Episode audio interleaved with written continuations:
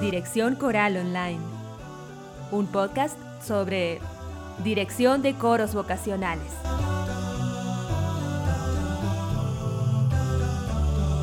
Este es el programa número 38 del podcast y continuamos con este ciclo de tres programas dedicados a la gestión de conflictos. Antes que nada quiero recordarles que en gusespada.com tenemos 25 cursos online de dirección coral, cada mes agregamos un curso y cuatro arreglos corales a la biblioteca que ya cuenta con más de 530 partituras. Este viernes tenemos la cuarta clase del curso Todos leemos música a cargo de la licenciada Anaría Miranda. Esta clase está dedicada a trabajar sobre la lectura rítmica. Un curso realmente muy interesante y una metodología ideal para aplicar en coros vocacionales de cualquier tipo, coros de niños, coros de jóvenes, adultos o adultos mayores. Funciona en cualquiera de estos tipos de coros.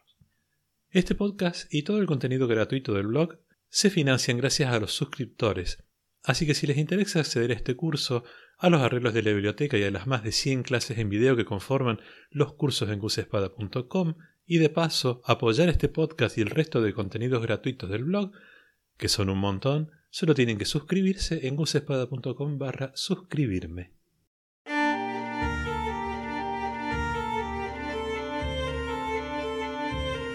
Y ahora sí, vamos al tema de hoy. En el programa de la semana pasada, cuando comenzó este ciclo sobre gestión de conflictos, veíamos tres aspectos de la gestión de conflictos que estaban concentrados en tres preguntas a modo de guía. ¿Qué es y qué no es un conflicto? ¿Es bueno o es malo que existan conflictos? ¿Qué hay que hacer con un conflicto? Bueno, el programa de hoy se titula Entendiendo el conflicto. De esta manera vamos a continuar con este ciclo. Hoy vamos a ver entonces por qué se producen los conflictos, cuáles son los elementos de un conflicto, cuáles son los elementos que componen un conflicto o que hacen, que provocan que exista un conflicto. Y cerca del final vamos a ver cuál es la mejor manera de focalizar las herramientas que podemos utilizar para poder gestionar un conflicto. Bien, ¿por qué se producen los conflictos? No tenemos conflictos con los hechos en sí, digamos tenemos que pensar que en realidad tenemos conflictos con lo que significa para nosotros ese hecho. Por ejemplo, en un coro puede haber diferentes puntos de vista sobre la vocalización, el punto de vista del director, el punto de vista del preparador vocal, el punto de vista de el coro, de algunos cantantes que tengan algo más de formación. Digo, sobre la vocalización, sobre cómo debiera encararse la vocalización. Pero en este caso el conflicto no es con la vocalización en sí, el conflicto no es el hecho. Es el conflicto se produciría con lo que para nosotros y para las diversas partes que están involucradas en el conflicto representa la vocalización. No tenemos conflictos con los hechos en sí, insisto, sino con la interpretación que hacemos de esos hechos, porque vemos la realidad a través de determinados filtros.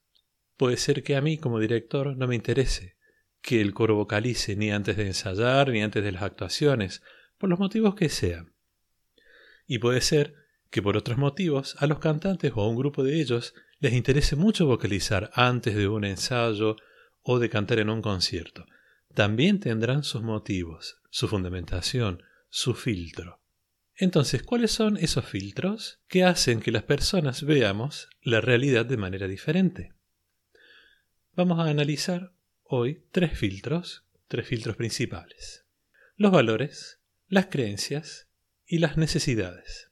Al decir que vemos la realidad desde puntos de vista diferentes, estamos diciendo que de alguna manera las dos partes tienen razón. Cuando hablamos de que la realidad se interpreta a través de estos filtros, significa que, al hacer esta interpretación, cada uno tiene su parte de razón. Por lo tanto, si yo no doy por sentado que la otra parte tiene parte de razón, no habrá manera de poder solucionar un conflicto. Esto nos lleva a flexibilizar en ocasiones nuestro punto de vista, dar la oportunidad a la otra parte de expresar por qué ve la realidad de esa forma. Volamos al ejemplo de la vocalización. Una vez eh, yo tuve un grupo vocal con cantantes profesionales. No eran profesionales porque cobraran, sino eran profesionales por su formación técnico-musical. Desde el primer ensayo les avisé que yo no iba, que yo no los iba a hacer vocalizar, que yo esperaba que cada uno siendo profesionales, de alguna manera llegara vocalizado al ensayo, que cada cantante ya llegara vocalizado al ensayo. Para mí, la vocalización en un cantante profesional es responsabilidad de él mismo. Los cantantes aceptaron mi propuesta, pero igual podría haber ocurrido que no la aceptaran, que propusieran otra cosa, y esto nos habría llevado a tener un cierto nivel de conflicto. Ok. Primer filtro entonces que vamos a analizar, el, el filtro de los valores. Un valor es todo aquello que valoramos. Esta es la peor definición, ya lo sé, pero van a ver que es muy útil. Desde el punto de vista práctico, un valor es todo aquello que para nosotros es importante. Puede ser dinero, pueden ser objetos, pueden ser muchas cosas, no materiales también. Mi instrumento, mi voz, puede ser un valor. En definitiva, cualquier cosa que sea importante para nosotros constituye un valor. ¿Por qué son importantes los valores desde el punto de vista de un conflicto? Cuando una persona siente que sus valores se transgreden, tenemos muchas probabilidades de generar un conflicto. Además, cuando yo interpreto la realidad, lo voy a hacer a través de lo que para mí es importante. Los valores lo que hacen es poner en contexto, dar importancia a los diferentes hechos que ocurren a nuestro alrededor. A tal punto es importante que cuando hablamos de motivación está dentro de los valores, la motivación. Es decir, ¿qué cosas nos mueven? ¿Qué cosas nos motivan? Pues nos motiva aquello que para nosotros es importante. Nos motivan nuestros valores. Por ejemplo, hace muchos años, al menos en Argentina, la actividad coral estaba centrada en cantar música clásica, música académica, y la música popular era como que se valoraba menos, era como que no valía la pena cantar música popular. Eh, es más, se valoraba o se calificaba el nivel de un coro de acuerdo al tipo de música que hacía el tipo de repertorio y los coros que, y si un coro hacía música popular, no era muy bien visto, se lo veía como de segunda categoría. ¿Mm? Esto es una manera de mirar la música coral a través del filtro de los valores. El segundo filtro, las creencias, nuestras creencias. Las creencias le dan un significado a los hechos que pasan a nuestro alrededor. Las creencias son juicios que hacemos acerca de esas cosas. Esto es bueno, esto es malo. Las creencias son las verdades que tenemos interiorizadas y que hemos ido incorporando o aprendiendo a lo largo de nuestra vida. Las primeras creencias nos las indican nuestros seres más próximos, nuestros padres, la familia, la escuela.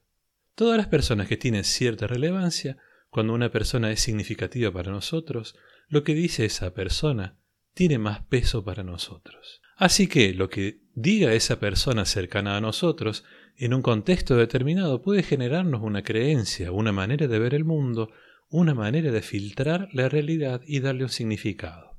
Por ejemplo, hace unos pocos años, en la Universidad de Villa María, donde yo, donde yo doy clases de práctica coral, eh, un año decidimos hacer un arreglo de la fiesta de San Benito, una, una canción tipo guayno boliviana, este, muy tradicional. Se llama La fiesta de San Benito y el texto dice, ¿dónde está mi negra bailando con el cantar de Tundikis bailando, con el cantar de Tundikis llorando? Eso es básicamente toda la letra, es, es, es una canción muy típica y muy popular. Bueno, el tema es que llevamos la partitura a la clase y después del primer ensayo se acerca un alumno y nos dice a nosotros, a los profes, que él, bueno, que él pertenecía a una cierta religión y que él únicamente le cantaba a Dios. Y lo decía por el título de la canción, La fiesta de San Benito. Y que entonces él no se iba a sentir cómodo cantando la canción, que él quería. Que no quería cantar la canción. Entonces, bueno, esto eh, lo resolvimos de alguna manera. No importa cómo ahora.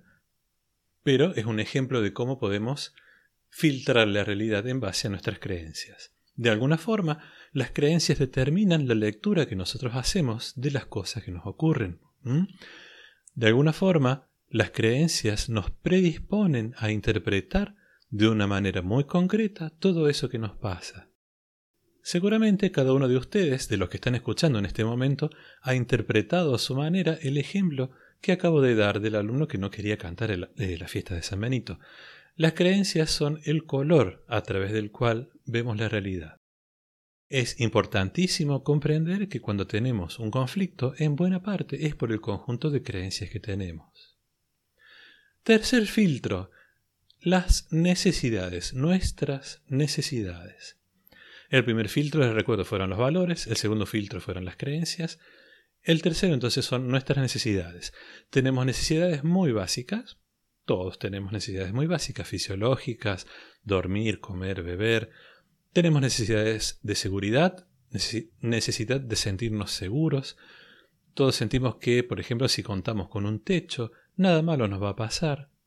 Es una sensación eh, casi ancestral, digamos. Tenemos necesidades egóticas de sentirnos diferentes a las masas, sentir que se nos valora individualmente, que no somos un número, sino que somos eh, fulano de tal, con una particularidad muy concreta, y tenemos también necesidades sociales, necesidad de sentir que pertenecemos a un grupo determinado, de sentir que otras personas nos afectan dentro de ese grupo. Y tenemos necesidad también de autodesarrollo, de llegar a ser mejores de lo que éramos antes. Entonces, las probabilidades de que entremos en conflicto con alguien aumentan cuando ese alguien siente que algunas de sus necesidades se ve de alguna manera menoscabada o en peligro o siente que la otra parte le impide conseguir estas necesidades. Un ejemplo muy común en el ámbito coral de necesidades divergentes es cuando un director forma un coro o es contratado para dirigir un coro. El director tiene una necesidad de expresión artística que no se corresponde con lo que en realidad sus cantantes artísticamente le pueden ofrecer, ya sea por cómo se seleccionaron o, por las disposiciones de la institución o por lo que sea que haya pasado. El director no cuenta con el instrumento que quisiera contar para satisfacer su necesidad artística. Y al revés, los cantantes ingresaron al coro porque tenían ciertas necesidades de expresarse, de contar con un espacio eh, musical o social o ambas cosas, y hay ese desencuentro de necesidades puede llegar a provocar un determinado tipo de conflicto. En definitiva, la realidad en sí misma a nosotros no nos importa demasiado. Lo que nos debe importar es cómo percibe la realidad la persona que tenemos delante, la persona con la que en un momento determinado podemos tener un conflicto. Cualquier solución al conflicto pasará por variar o relativizar lo que el hecho supone para nosotros. Y también la solución al conflicto pasará por entender por qué la otra persona ve la realidad como la ve. Ahora bien, que diferentes personas percibamos la realidad de manera diferente no nos lleva necesariamente a tener un conflicto. Para que tengamos un conflicto se tienen que dar una serie de elementos que lo provoquen, que son elementos que vamos a pasar a ver a continuación. ¿Cuáles son los elementos que están presentes en un conflicto? vamos a ver tres elementos que casi siempre están presentes en cualquier conflicto. Una relación, un problema y un abordaje. La relación es algo material que nos une, que nos obliga a relacionarnos. Si rompemos esa relación, va a haber un costo, puede haber consecuencias. La relación es un vínculo, es algo que nos une y nos obliga a relacionarnos. Por ejemplo, en una misma institución puede haber diferentes tipos de talleres. Puede estar el, taller de coro, puede estar el taller de teatro, puede, estar eh, puede haber un taller literario, puede haber un taller de pintura. Dentro de una misma institución hay una relación entre esos talleres. Ahora bien, en sí misma, esa relación en particular o cualquier relación no es un conflicto. Si rompemos la relación el vínculo, puede haber un costo, seguramente habrá un costo, puede haber un sufrimiento, un dolor, un problema institucional de convivencia, digamos. Pero entendamos que solamente con la relación no tenemos un con tener una relación no tenemos un conflicto. Entonces ahora agregamos un segundo elemento, un problema. El problema es lo que nos separa, es el hecho en sí, es la cuestión que nos ocupa, es la cuestión sobre la que existen discrepancias. En sí mismo, un problema tampoco causa necesariamente un conflicto. El hecho de que exista un problema entre vos y yo tampoco necesariamente tiene por qué generar un conflicto. los procesos de negociación pasan precisamente por solventar los diferentes problemas que podamos tener. Por ejemplo, entre mi taller de coro y el taller de guitarra de otro profesor, puede ocurrir que tengamos un problema de el espacio que compartimos, de la sala de ensayo, un problema de superposición de horarios, problemas de ruidos molestos, eh, de los ruidos de un taller molesten al otro, etc. De todas formas, esto en sí mismo no es un conflicto, es un problema. Falta todavía el tercer elemento, un elemento que realmente sea determinante para que exista un conflicto. Este tercer elemento es el abordaje, la manera. El abordaje es el cómo nos relacionamos cuando tratamos el problema. Es cómo me comunico y qué pienso de vos, qué pienso del otro. Esto sí es causa de conflicto. Por ejemplo, si yo considero que el otro taller utiliza para dar clases un espacio que por la cuestión que sea es mejor para mi taller, para el coro, y yo, en lugar, no sé, de hablarlo primero, un día llego diez minutos antes y directamente ocupo ese espacio, entro y lo ocupo, bueno, estaría tratando el problema de una manera complicada, por decirlo de alguna manera, ¿no? El cómo abordamos el problema va a estar muy vinculado a la relación emocional que podamos establecer entre las dos partes. Insisto, si yo llego 10 minutos antes y le ocupo al otro taller el espacio sin haberlo hablado antes, bueno, estoy afectando directamente la relación emocional que, que pueda haber entre los dos talleres. Esta manera que tengamos de relacionarnos va a generar más o menos, mayor o menor, daño emocional. Por otro lado, si yo tengo un problema con vos y no lo abordo, vos vas a pensar que algo pasa, que la relación no es la misma, y eso en sí mismo puede generar un conflicto. Vuelvo al ejemplo anterior, al ejemplo de la vocalización. Si los cantantes me piden vocalizar y simplemente yo hago como que no los escucho, los ignoro, esto necesariamente va a afectar la relación que yo ya tengo con ellos. Por lo tanto, aquí es donde vamos a focalizar el uso de nuestras herramientas para poder gestionar un conflicto. ¿Desde dónde es conveniente gestionar un conflicto? Si lo gestionamos desde la relación, esto necesariamente ya vimos que provoca dolor, no es el mejor camino. Si gestionamos el conflicto desde el problema, lo único que lo más probable es que logremos que el problema persiste y se perpetúe. Pensar que el problema va a desaparecer por imposición, eh, no, es una buena manera de gestionar un conflicto. Entonces tampoco recomendamos tratar el conflicto, gestionar el conflicto desde el problema. La única opción que nos queda y la mejor opción, la más viable, es buscar un tipo de abordaje para gestionar el conflicto. Buscar un abordaje para un conflicto es buscar cómo vamos a enfocar la relación de aquí en adelante que vamos a mantener entre las partes que están en el conflicto. Ahora bien, ¿qué pasa si existe un abordaje incorrecto del conflicto? Aquí entonces las herramientas de las que dispongamos van a tener que ver con este con podernos enfocar en el abordaje de la relación. Tenemos que encontrar herramientas que nos permitan, enfocándonos en la relación, en primer lugar, parar la dinámica negativa, nociva, que se suele generar cuando hay un conflicto. Para esto se requiere tener mucho valor de uno mismo, es nuestra responsabilidad hacer esto.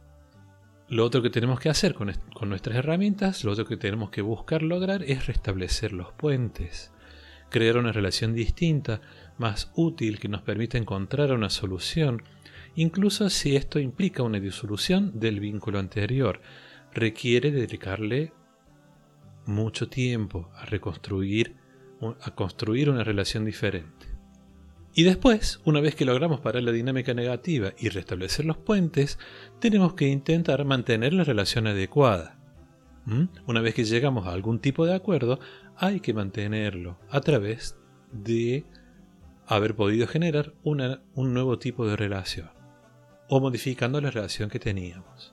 Entender que la otra parte tiene una visión de la realidad diferente a la mía y la forma que tenemos de abordar el conflicto, la dinámica, Estas dos cosas van a ser el, el verdadero foco que nos permitirá gestionar bien cualquier tipo de conflicto. El conflicto se produce porque, existiendo un vínculo, existiendo un problema, no lo abordamos desde el punto de vista relacional de la manera adecuada. Entonces, es aquí que volvemos al tema del abordaje. Cuando buscamos un abordaje por un conflicto, tenemos que buscar cómo enfocar la relación que vamos a mantener para poder gestionarlo y llegar a buen puerto. Y bueno, esto es todo lo que tenía para compartir con ustedes. Hoy, la semana que viene, vamos a ver algunos pasos concretos que podemos dar a modo de herramientas para poder afrontar la gestión de un conflicto.